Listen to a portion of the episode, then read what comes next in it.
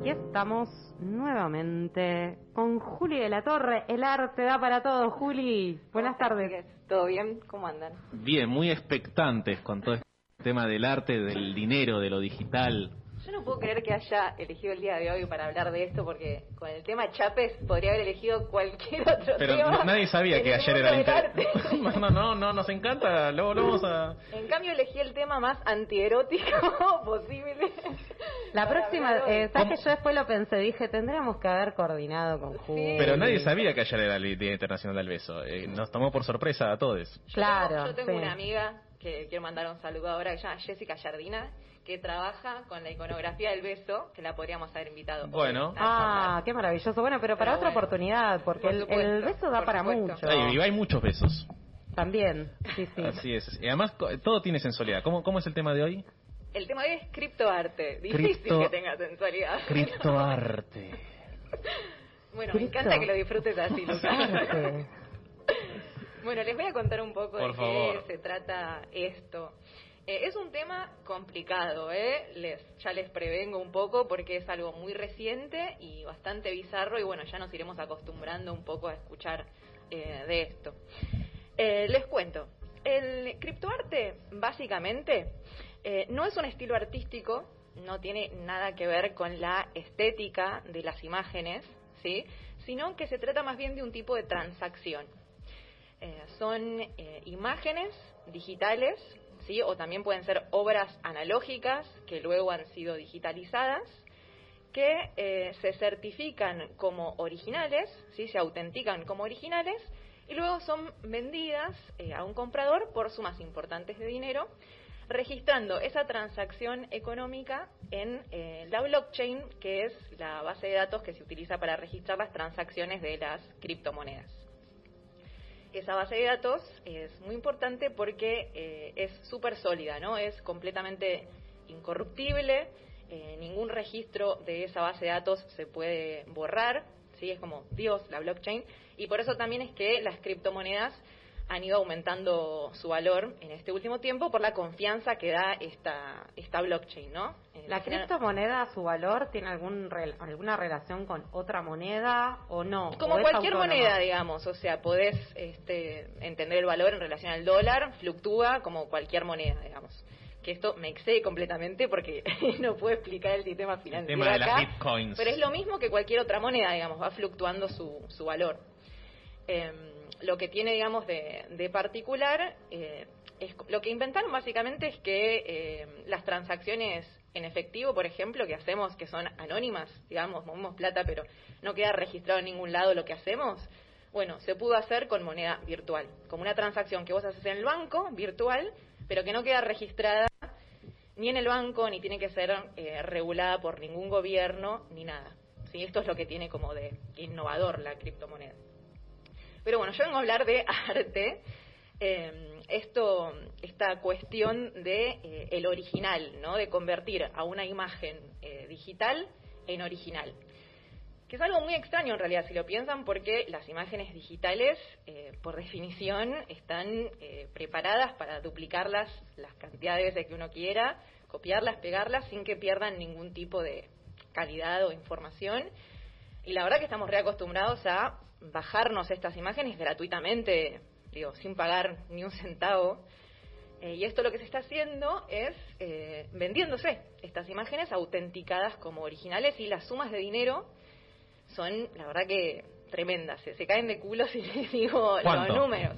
Y por ejemplo, hace poquito, hace un mes, se vendió un JPG a 70 millones de dólares, por ejemplo. ¿Quién las auténtica, Juli?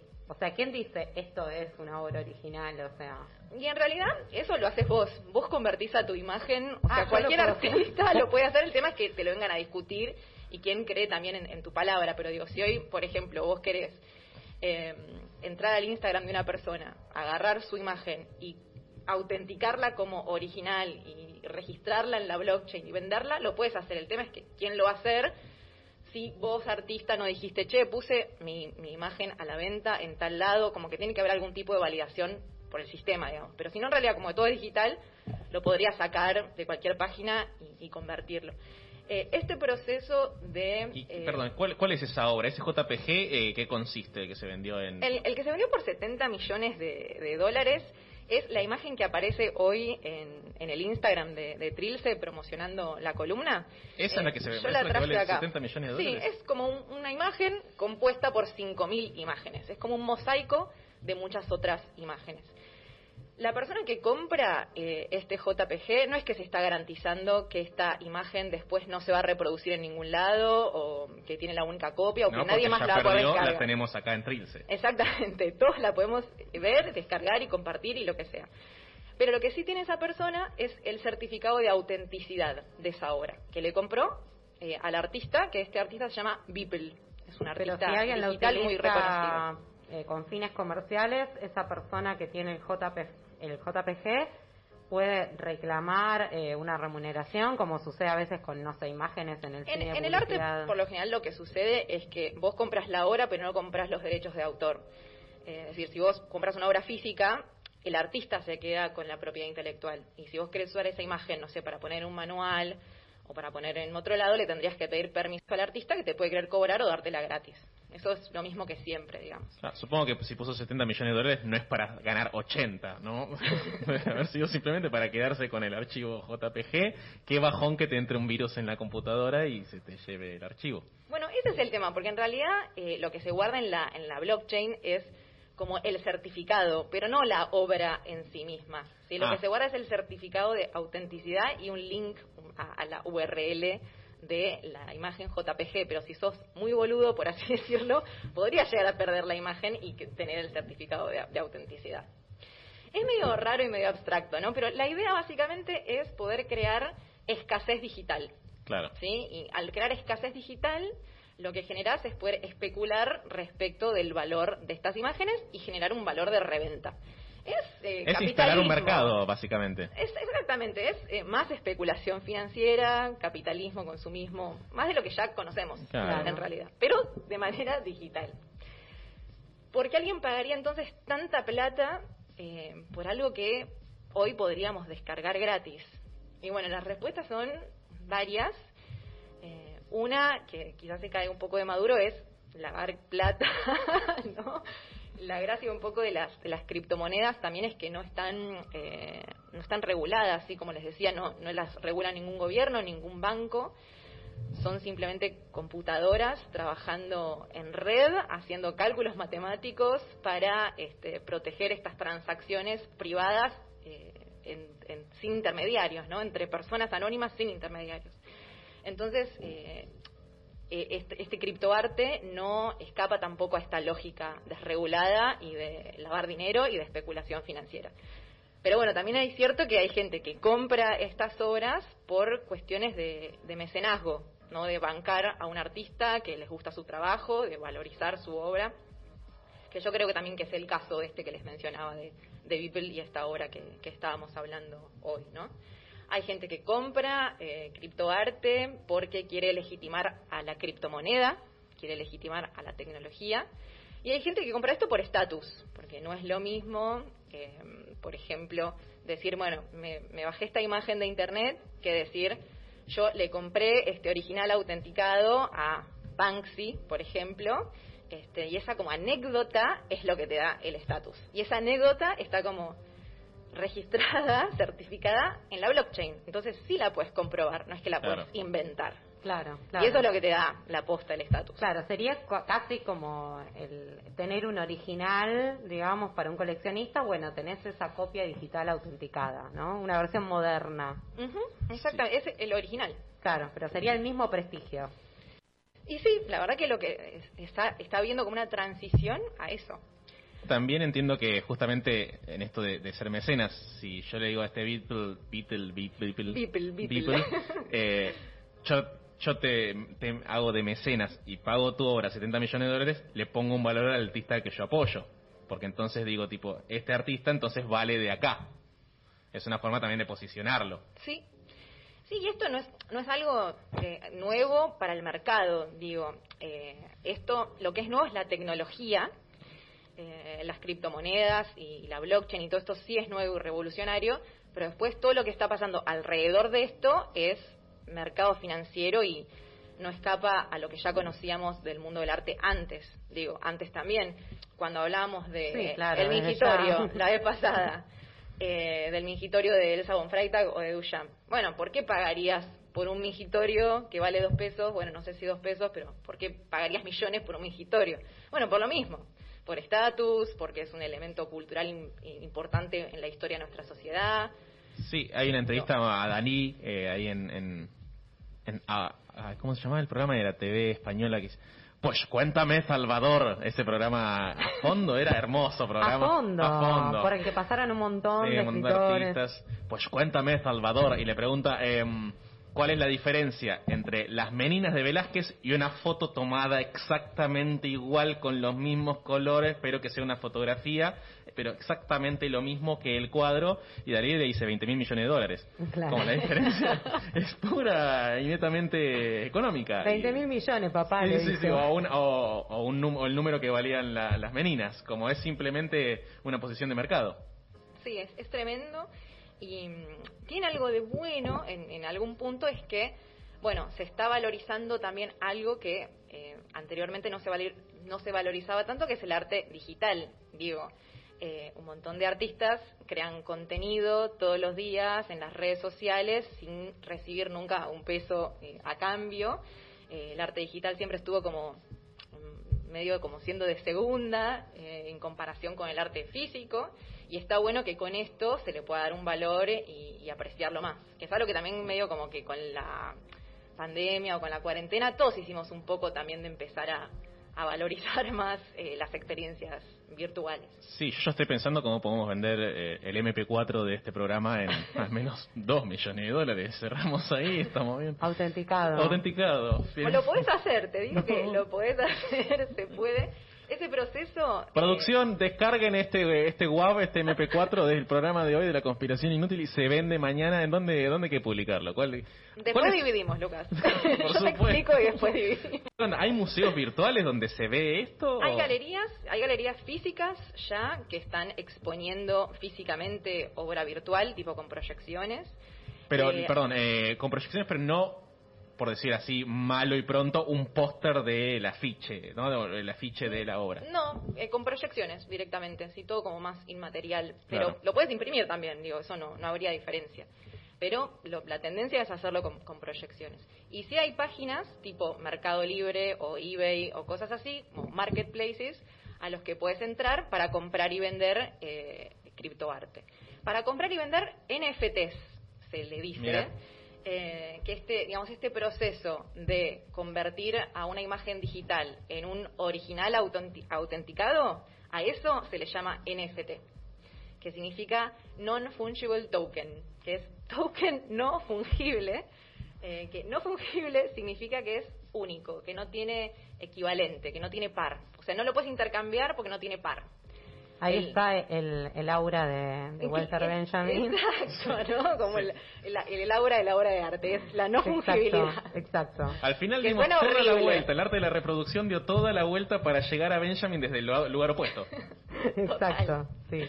Total, pero bueno, esto eh, puedes entrar eh, a estas páginas y, y vender tu arte eh, a través de ahí. Necesitas primero una wallet, una billetera virtual, ¿no? Entras a una página, eh, por ejemplo, MetaMask se llama, o sea, cualquier persona con internet entra a MetaMask, se crea una billetera virtual. No es tan fácil que esa billetera tenga plata, digo, eso ya es más complicado, pero Como tendrías todo que comprar criptomonedas. Ese es otro arte. Eso es otra cosa. Eh, y después entras a estas páginas tipo Mercado Libre. eh, una se llama, por ejemplo, Rarible. eh, hay otra que se llama OpenSea. Y ahí, ya teniendo configurada tu billetera virtual, puedes convertir a tus imágenes eh, digitales en NFTs, eh, que son originales autenticados, para poder eh, vender. Pero, perdón, ¿el archivo es NFT o se llama así? El, el archivo sigue siendo JPG. Eh, puede ser un JPG, un MP3, puede ser un GIF, un, ar- un archivo que vos lo convertís en original. Eso, en un original autenticado, en un non-fungible token.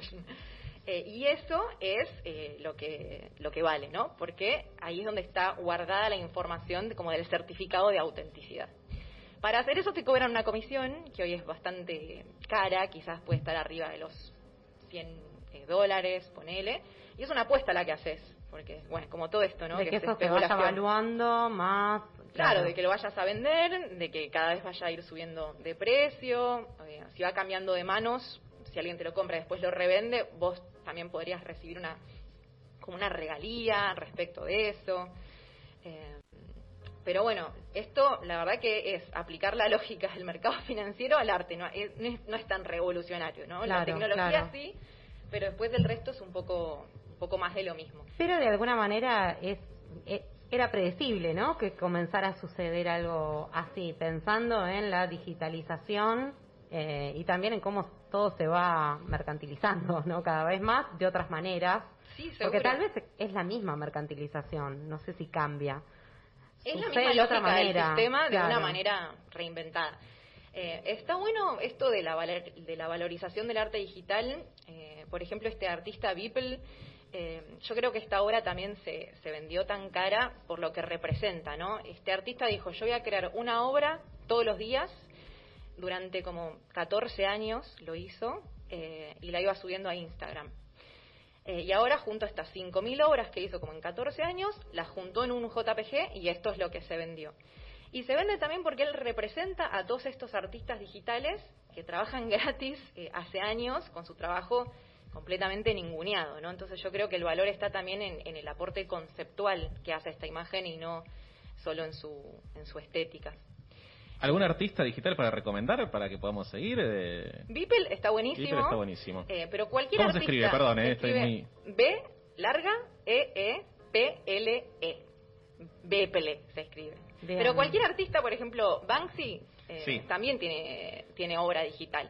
Y de hecho pasó el algo- documental de Banks- Banksy, Banksy, Banksy. Banksy, el documental de Banksy, eh, Exit Through the Gift Shop, eh, la salida es por el, la tienda de la regalos. tienda de regalos, gracias, es muy muy bueno y es muy interesante porque hace eso, posiciona a un artista ficticio que Ah, crea. lo vamos a ver. ¿Cómo Eh, se llama el documental? Exit Through the Gift Shop. Un día la invitamos a Julita a hablar de eso. Bueno, Sí. Eh, la, salida, la salida por la tienda de regalos es muy, muy bueno. Perdón, ahora sí. No, por supuesto. Eh, no lo vi, pero lo voy a ver y, y me encanta. Eh, pasó algo mm, muy flashero con, con Banksy, porque, por ejemplo, hay tanta confianza eh, en esta tecnología que una serigrafía de Banksy, que se llama Idiotas, se llama Morans, eh, que justamente eh, lo que representa es una subasta de arte, se convirtió en NFT, ¿sí? se, la, se la convirtió en este original autenticado, y después de crear este NFT, se la prendió fuego a la obra original analógica, digamos. Y se lo hizo como en una fuerte, suerte- ¿no? Sí, re fuerte. Se lo hizo así de una manera como bastante eh, espectacular, casi como un manifiesto del arte digital. El video lo pueden ver online. Y es como bastante impactante de, de ver. Que Muy se queme la impactante. obra ahí en vivo. Es un poco como un mensaje de, bueno, ya está, eh, ahora es todo digital. Lo Tal analógico muere. Ya fue, sí, sí, sí. Y bueno, queda un poco en, en nosotros eh, sacar lo bueno de esto, pero también pensar otras maneras, ¿no? Porque si, si la onda es reproducir la lógica existente del mercado y que esa es la única salida, no vamos hacia ningún lado, ¿no? Es volver a hacer que solo algunos artistas se enriquezcan y que sean legitimados por el sistema y que después otros cientos de miles se mueran de hambre. Este, por eso creo que eh, un poco el aprendizaje que habría que hacer de esto es, bueno, ¿qué otras maneras tenemos de valorizar eh, el arte digital?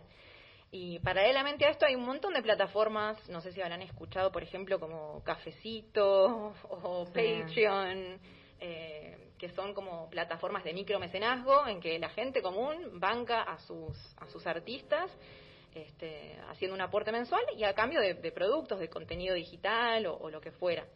Un poco como pasa acá también en, en Comuna Trilce, ¿no? La, la onda es eso, si a vos te gusta mi contenido, bancame con esta suscripción Exacto. este, Sí, y nos ayudamos mutuamente. Hay que posicionarlo en, en ese plano de, de dinero que Así estamos es. hablando. Sí, sí, sí. Sí, de- me acordaba del documental que mencionamos otra vez, F de Falso, de Orson Welles, que está muy bueno. Un día hagamos eso, hablemos de eso. Vemos pelis y las Sí, sí, sí. Em, en un momento el, el falsificador de cuadros, el artista, dice que Picasso hace algo único que no hizo ningún otro artista, que es que un movimiento de su mano vale más que Rockefeller. Es decir, con solo una cualquier cosa que tenga la firma de Picasso vale más que cualquier otra cosa y eso ya es algo único en sí mismo, lo cual es muy interesante. Nos lleva a la muerte del autor de Foucault, pero eso es para otro día. Eso es para otro día, sí, porque hoy no, nada, hoy no, no, no se trata de la muerte, sino de de los besos, eh, de los besos, de lo inmanente eh, y bueno, no sé, de lo que no puede asirse. Eh, ojalá que el, el, beso, por suerte, no, es No lo único, compren. no los compren, no Ay, los lástima. Yo cobrarles. Y si no, bueno, ¿cuánto hay? No no? hagan un ¿Cuá- PDF, no, no. Pero, pero ¿cuánto hay? Y vemos. Todo Eh, se arregla, todo se arregla. Así que bueno, muchas bueno, gracias. ya nos están echando de acá, o sea, esto El es... tiempo es eh, tirano. En realidad nadie nos echa, pero Pero- pero, bueno, no. esa es la, la- el- la carga de conciencia, Así ¿no? es, nos queda el último corte y, y el cierre, pero... mm, Pero bueno, eh, eh, ah, ah, ah, la- ¿Qué nos pasa hoy? eh, chapamos, sí, se fue todo. La lengua trabada de tanto chapar, se chicos. nos Paren se un poco. entumeció la lengua. Se nos enredó la lengua, así que esto ha sido Julieta de la Torre, esto ha sido el arte da para todo interesantísimo. Muchas Acerca- gracias. mientras estoy tratando de matar un mosquito de que empezó el programa, y nosotros nos vamos con Chabela Vargas. Que te vaya bonito, Julieta. Que te vaya muy bonito, Juli. A ustedes también.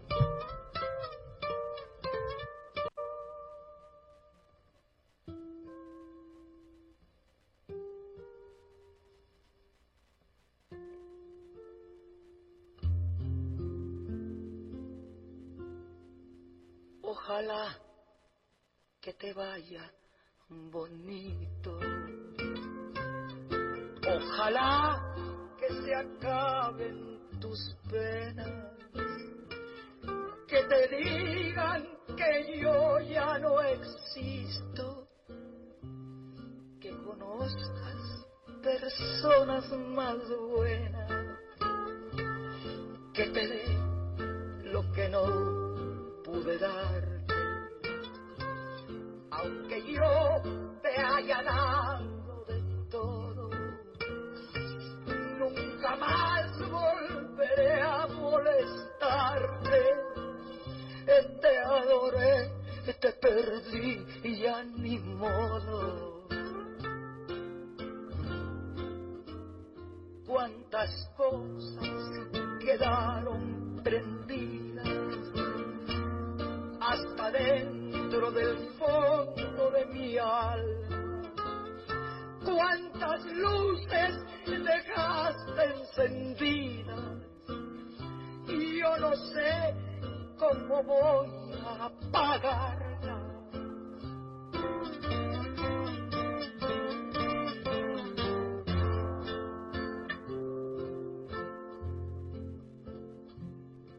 Ojalá que mi amor no te duela y te olvides de mí para siempre. Que se llenen de sangre tus venas y que la vida te vista de suerte. Y yo no sé si tu ausencia me mate, aunque tengo mi pecho de acero, pero nadie me diga cobarde, sin saber hasta dónde te quiero.